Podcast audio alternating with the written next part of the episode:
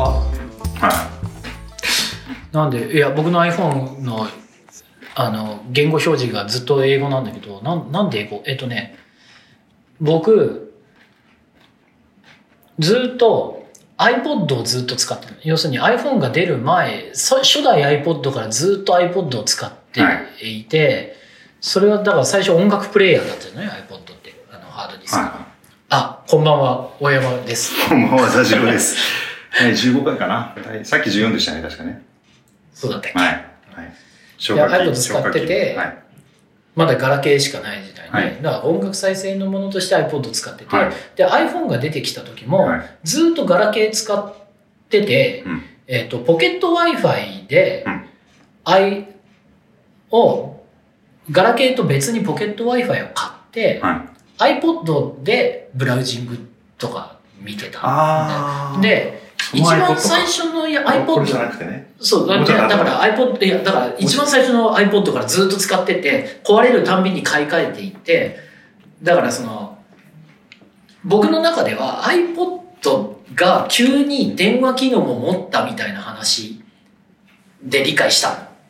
みんなにとってはスマホが登場したって思ってるんだろうけど僕昔から iPod 使ってたからうん。iPod に電話機能が載ったみたいな風に解釈していて、いや、ガラケーはずっと、いや、電話はあるからそっちはいいよって思ってたんで、結構かたくなにずっと iPod を使ってたのね。で、うん一番最初の iPod が日本語設定が多分しかなかったんじゃないかな。ないか、なんかすごい変だったんだよね。あ、それが、だから今でも引き継がれてるそう。だからずっと買って、買って、デフォルトが確か、だから、日本語設定に自分でしないと、英語のままじゃない確か。いや、あの、俺 iPod の延長に iPhone がある話がすごく分かって、うん。多分、我々っていうか、我々の世代はよくわかるっていうか、うんあの頃 iPod が電話の機能も入れればいいのにねってみんな言ってましたよね。ああ、言ってた。言ってたし、その通りになったって。言ってたし、そのなんか iPod、あなんか今歴史を振り返る系のなんかで iPhone というなんかとてつもない発明が突然生まれたみたいなことをよく言われるけど、違うん全然違いますよね。すごかったのって iPod がすごくて、iPod がすごいんだよ。なんかあのハードディスクをとそのまま載せた MP3 が聴ける機械が登場したっていう、その衝撃があって、その先になんか、いや、これが電話になってくれたらもうそれでいいのにっていうのを、みんながずっと思ってて、やっと対応のものが出てきたっていう感じでしたよね。そうだった。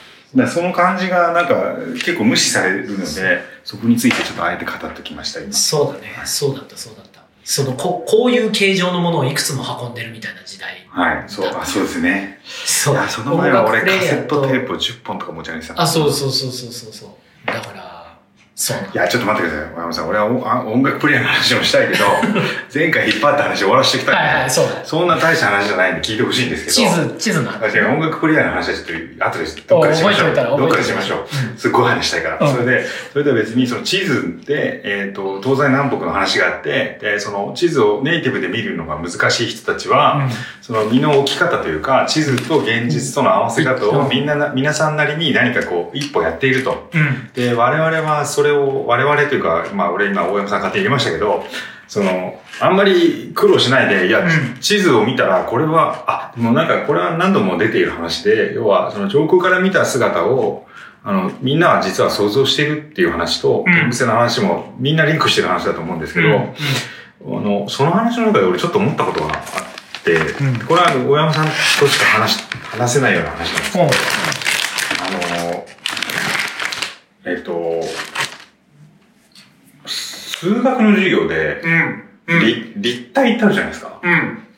あれってめちゃめちゃ実は、あの、座次郎大山のテーマなんじゃないかと思ってて、うん。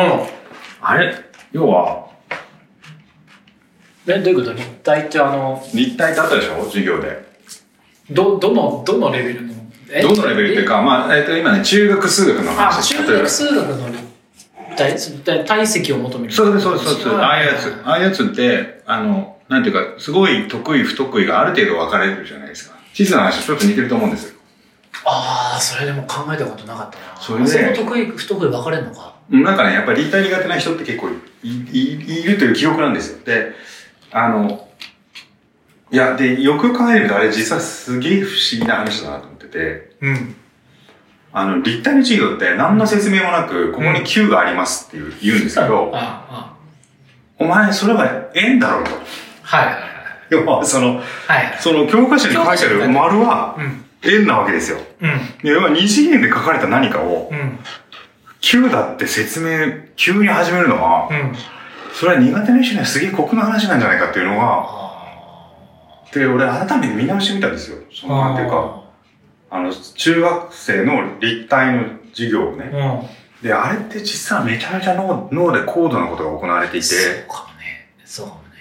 要はなんかただのひし形に、ちょっと点線を足しただけうんで、それが立方体ですみたいなことをやってるわけですよ。分かった分かった。言いたいこと分かった。確かにそうだ。確かにそうだ。ここの奥行きの部分とか、対角線 A と C みたいなのであれは、あれは無茶だよね。あれはさ、立体の計算ができるかとか、公式を覚えてるか以前に。何のことを言っているのかっていう、その、拉致外に改めてそこは誰も分からなくならないでしょってされているところが実は難しいかなんかね。ああ、そうか。あちょうどホワイトボードが。ホワイトボードが。ちょっとこれ、マイク持ってってよ。いや、いやまあまあまあ、多分拾ってくれますよ。なんかね、こう、そうね、例えばこうこういう形が、えっ、と、六角形がありますと。うん。もっといいやなったんだけどな。とりあえずこれでいいや。えっ、と、六角形がありますと。うん。なんだけど、これ、この、なんか、点線を書くと急に、急に立体になるこの感じ。うん。例えばこう、なんでもいいですけど、なんだろう、こう、三角錐があります。あ、三角錐じゃない。先に三角錐って言っちゃっあた。でもこれ、点線書いたりとか、うんなんか、で、こうやると実は僕は直角ですみたいあ。な。はい。なんかそういうルールがあって、このルールって、実はめちゃくちゃ高度なことやってないかっていう。で、Q の話もなんか調べる、調べると、なんかね、これ円じゃないですか。うん。Q はね、ちょっと覚えてないけど、今さ、僕、カカメラでこう書いてるザキロさん撮りたいんだけどさ、カメラどこやったの？あ、置いてきた。そういえばなんかあれの上に置いてあったかも。え、僕忘れてきた？立体の上になんか、リコーみたいなのが置いてあったでしょ？あ、マジで？まあいいけど。まあ月曜日にやってことだけど。あ、れいやいやいや、これね、なんかここがここうなると、急になんかここが、でこここの円が9になる瞬間ってどこなんだよ。で、どっかにあるんですよ。なんか例えばこう点線をこうこうやって楕円を描いたら9になるとか。はいはいはい。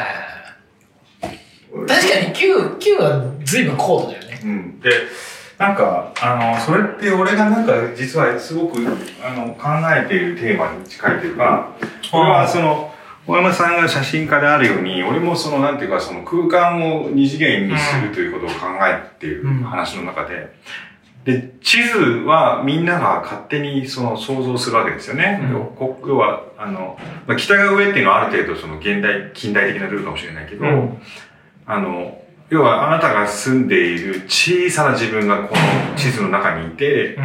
えー地図っていうのはこうやってこういうふうに歩いていくっていう説明を超上から見てるものだっていうのを、説明、ほとんど説明もせずほとんどの人が分かってくれるようになってるわけですね。うん。で、その立体の授業も、なんかこう、単なる六角形とかが、なんか突然その立体的になるっていうものをほとんど説明もなく突然中学生にうん。立体の体積を出すにわーみたいなことが始まっていて、うん。そこはなんか本当にちゃんと掘り下げなくていいのかって。確かに、これはちょっとだいぶ無茶。言われてみるとう、すごく無理がある。で、この話をね、さっき地図の話です。あすごいしたかったんですよ。確かにこれだから地図読めて当たり前し、だからまあ当たり前だと思って、そのみんな、みんなさ、こういう体積の計算ができないっていうのは体積の計算ができないんだと思ってるけど、うん。もしかしたら体積の計算が不得意っていう子供たちの大部分は、そもそもこれを、この図を立体として見るということ自体に難しさを感じているだけなのかもしれないね。あと、俺すごい思った、もう一個思ったのは、その、今、算数の問題とかで、それを図形で描いてる人たちって、うん。割と何か高度なことやってるなと思ったんですよね。ここは直角ですみたいなルールを決めて、で例えばその丸とペケの差じゃないですけど、うん。外国人にも伝わるんだろうかとか。点線は見えない方の線ですとか、まあそれは伝わるんだろうな。いや、僕、あと思ったのはさ、こういうえこういう図を知った後にさ美術とかで急にさ遠近法が出てくるじゃん。はで数学で描かれる立体ってさあの遠あね近法じゃないじゃんそうですね。そうだ超、超遠くから見てるってことですよね。あだから、愛染めというか、えっ、と、アク染め愛染め、うん、俺もいつもどっちか。わからなくなるんだけど、じゃない。その消失点がないものとするみたいなっていうと、き極めて、こう、ファンタジックな書き方なんだよな、これ。あらゆる意味で。そうですね。そう。そうなんですよ。だから平行図法で書かれてることも説明もなく。なく、そう、何なんだっていうのは、なんか俺ね、そう、大山さんと最近話してて、大山さんはほらさっきなんか、あの、天伏せの話をずっと考えてたけど、俺はこの立体の話を実際すごい考えてて、なんで、あ、そうそう。要は、数学とか物理が好きな、うん高校生うん。って、多分こんなとこでいちいちつまずかないんだけそうど、だね。前提、そうだね。でも立体が苦手とかいう人が一定数いて、俺はその、そう、ななんかね、かすかに思い出したんですよ。その、特に立体が苦手だっていう人がいて、うん。で、彼は、彼は何が苦手だったかってことを考えると、だって、立体じゃないじゃん だって紙でやってるんですよ。うん。紙に書かれたもので、9のなんとかがって言われたって、それも、そんな無理だよってう言ったっておかし、おかしくないぐらい、実は高度なことが脳脳脳内で実際は行われていて、うん。その脳内ですごい高度なことが行われていることをほとんど意識せずにやってんだろうなと思ったんですよね。そうだね。でこれもし視点の話というか、ね、すごい遠くなのか、まあね、でも、これ遠近法では書けないしね。でもやっぱり平行図法で書くしかないんですよね。うん、平行図法でしか書くしかないけど、な、な、なんあとなぜ、なぜこう、わかんない。日本以外の教育の現場で、まずここからの説明をちゃんとやっている国があるのかどうか知らないけど、おそらくしてないんじゃないかと思うんだよ、どこも。だとするとさ、なぜ現時点での人類は、これについて説明をしなくてもいいよねって教育の現場でなったんだろうね。うん、そうですよね。いや、俺、だから、そう、多分もうこういうのが出てくるのって中学生ぐらいでしょ？だから、うん。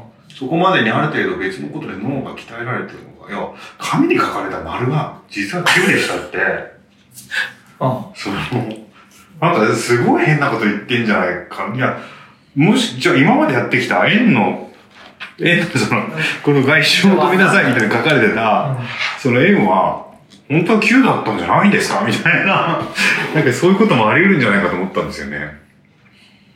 あれが9になる瞬間みたいのが、ちょっとすごい興味がある。言われてみると教科書のその時の教科書ってさなんかそれでもやっぱりこうそこ今僕らが言ってるようなことってちょっとちゃんと考えた方がいいって思ってる人がいてさうんなんか教科書教科書風の陰影の付け方とかあるじゃん急にさ影ちょっと入れてたりしない？あ、俺ね、今回それ調べたんですけど、うん。あのね、なんかさ全然入れないんですよ。あ入れないんだ、うん、あの、なんかそれ僕の記憶の思い違いかな。いや、えっと、入ってることもあるのかもしれないけど、あの、なんか、定番のルールがあって、えっと、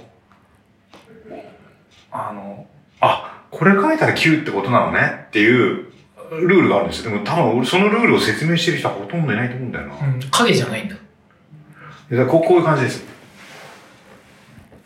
あでこれとかひどいですよね。いろいろな立体、次のなんとかについて次の問いに答えなさいっつって書いてあって、こういろんな立体っぽいものが書いてあるけど、うんこれ四角錐これだってさ、円錐とかっていう名前をまず答えさせるんだよ。これの立体の名前を答えようっていうのはいいけど、いやいや、これは立体じゃないじゃんそうそう。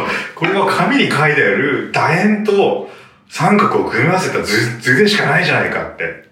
あ、これが一番いいです。この三角数が一番いいですね。これだって、ただの四角なんですよ。そうだよね。で棒二本、棒一本と三角、錐はさ、だって本当にい今、今こう僕らから見てもこれちょっとなんか変だもんね。いや対角線を2本書くうちの対角線の1本を点線にすると突然立体になるんですよね。でも確かにそう言われれば立体だし、でも、なんていうの？この、て点線が実は見えてないところにかある、隠れてある線であるっていうのは、本当にそんなにみんな簡単に納得してくれるの？これでも、あの、この段階、い要するにこれ一番入り口の立体これからいろいろ体積を求めたりするみたいなのに進んでいく、まず最初じゃない。はこれこれは何ですか、い。はい。だからこれ言い方だけで結構解決できるなって今これ実物を見て思ったのは、はい。要するに次、えっ、と、ここにね、あいうえを書きき、あいうえをかってあるけど、うんはい。だからかの立体の名前を答えよ、はい。じゃなくてさ、かのような表現で書かれている。図は、実際のうん。立体の何であるというふうに。習いましたかっていうふうに聞けばいいだけじゃない？確かに、それはそうですね。そうだし、だからこれが基本的にすごくルールにのっとっていて、いるっていうことを、あの、教えるだけで随分みんなの子供たちのストレスが減るような気はする。リンクをメモしておきますね。これは、この話は絶対どっかでリンクを出さないといけない。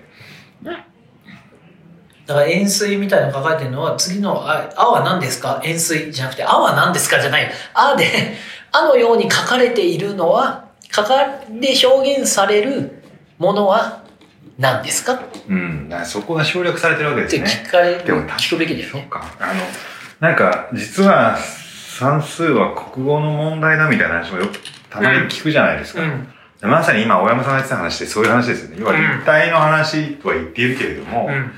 あの、立、その、立体を介した、その国語の文法の話なのかもしれないですね。だし、要するにだから、ひらがなであって書いてさ、今だから自分の息子は4歳だけどさ、これがあだよっていうのと一緒でさ、いや、これはあじゃないでしょっていう話だ そうですね彼からしたら。ねいや、これはルールで、そうですね。あっていうひらがなが書かれたら、これはあって読むんだよっていうのを今、あの、覚えつつあるところなのね。で、同じで、こういう風に書かれたものは円錐なんだよっていうのはさ、当たり前じゃなくて、いや、いや違うよ。もちろん違うんだけど、そういうことにして、話を進めようやっていう言い方にするだけでだいぶ違うんじゃないかな。そうか、でもその話聞いてちょっと思ったのは、うんあの、点線は見えないところを投資してる線ね。うん。っていうところは多分一度も説明されなくて。いや、それサブすべきだよね。でもやっぱ実はすごい変な話ですよね。変だよね。だってあの、その小さな正方形が直角だはな習ったかもしれないけど、うんそれがなんか立体の時に急にちょっとこう歪んだその四角になって、実はそこが直角になってますみたいなのって、実はそこ、こうなんか、いや、そうね。だからこの話のちょっと面白いところは、あの、なん、なんでしょうね。これってその、ル、ルールの話っていうか、その、うん。満腹ってあるじゃないですか。怒ってる時に血管が浮きて浮き出てるのが、今は怒ってるマークになってます。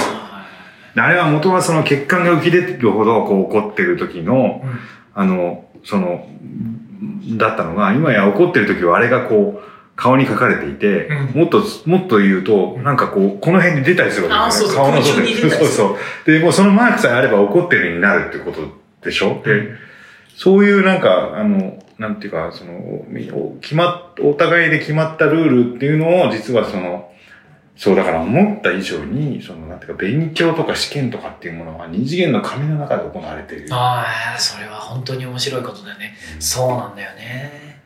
紙のルー紙のルールの習得である部分が実は結構多いんですよね。で、それって多分、その、ああ、でもそういう視点で考えたことなかったんですけど、よくその、なんていうか、語られるじゃないですか、その受験戦争がダメだとか、うん。その確率的な教育がどうだとかって話するけど、うん。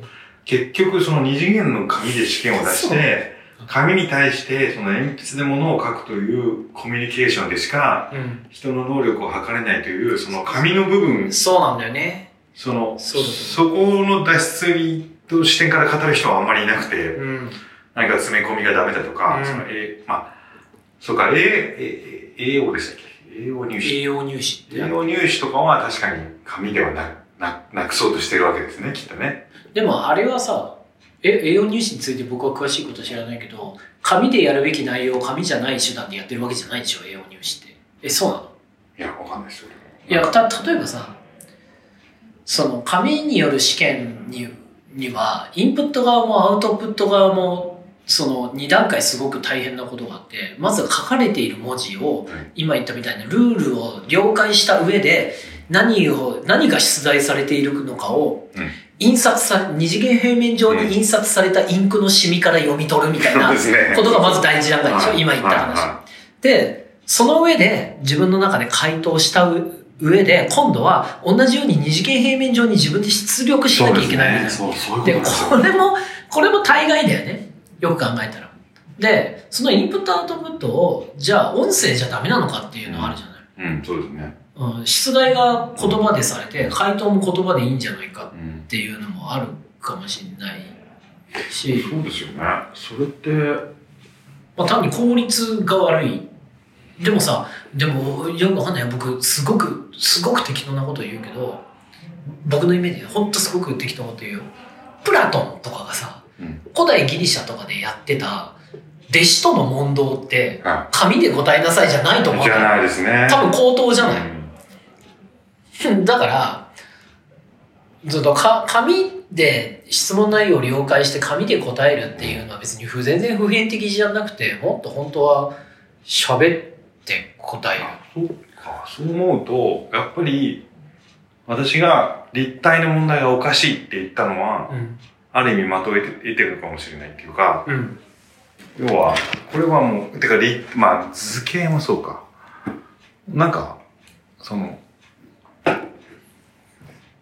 英語の問題とか社会の問題とか、ほとんどは音声でできる問題がほとんど。そうだ。社会とかそうだね、で音声のやり取りでできる問題がほとんどの中に、こういうその、二次元で書いた何かじゃないと、やり取りできない問題が紛れ込んでるんですよね。だから、実はそこは多少仕分けができるんですね。うん。うん。で、どう、で、そういう問題は大体数学に入ってるんですよ。なるほど数学グラフが出てきたりとかっていうああ、そうですね。まあ、グラフもそうですね。だ理科とかにもちょっと出てくるのかな。あとは、だから僕が思ったのは、その、わかんないよ。本当に適当に言ってるから、じプラトンの時代はが可能だったのは、まあ単に筆記用具が今ほど、こう、あの、安価に誰でも入手できるものじゃないみたいなのとかっていろんな理由があると思うけど、僕大きな理由は、口頭でやり取りするって、都度1対1でしかできないから、い。は教えれる人数が少ないんだよね。い。そうですね。で、平面上でやり、教育がなされるっていうことの本質は何かっていうと、少ない教師で大量の児童生徒を教えなきゃいけないっていう状態が出てきた時に口頭ではできなくなって紙になるんだよね。なるほど。まあ、だから印刷みたいなことですよね。だから複製、印刷で複製できるそうみたいなことですね。そうそうこ効率になるんだよね。うんその、教育の効率性みたいな。なるほど。そういうで、だから、根本は多分そこでさ、うんその塾とかであるじゃん。どこだったっけ？よ四谷大塚、いや、わかんないけど、なんあの、予備校とかでさ、マンツーマンを売りにしてるとことかってあるじゃん。あれさ、マンツーマンの何がいいかって言ったら、今言ったみたいなことでさ、要するに紙にとどまらない、ここはこうこうでみたいな、その筆記、目による入力、平面に書かれた何かを目によって入力して、筆記で答えるみたいなのと違うメディアを使って教えたり、質問したりっていうことによる効果なんじゃないの？あれ、マンツーマンだからっていうよりも。そういうことか。別の感覚が使えるからっていうことなんじゃないかな。と思った、今。なるほどな。多分それ。てか、それって、あれなんですね。いや、なんか俺はその、実は、マンツー、あの、マンツーマンを売りにしてる塾のことを鼻から信用してないんですよ。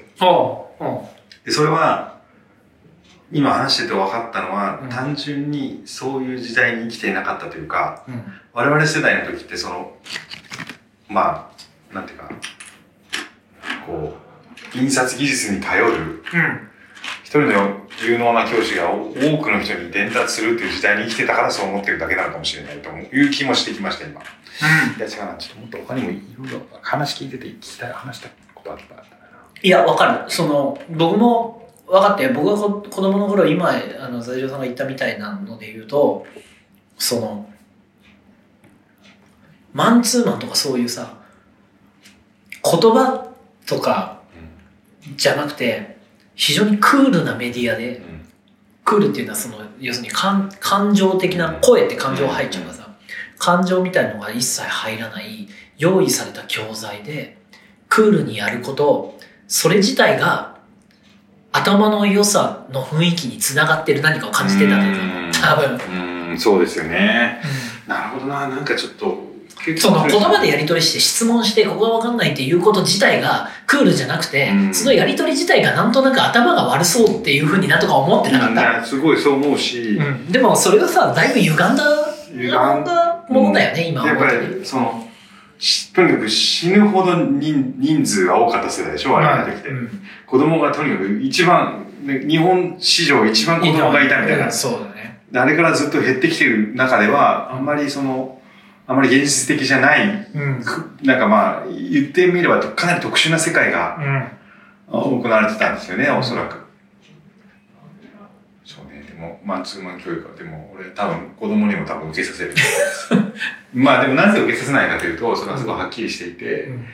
えおそらく彼らが戦わなきゃいけない受験戦争は未だにこっちの二次元の世界でやんなきゃいけなくて、それにはまだマンツーマンのあれはフィットしてないんですよ、多分。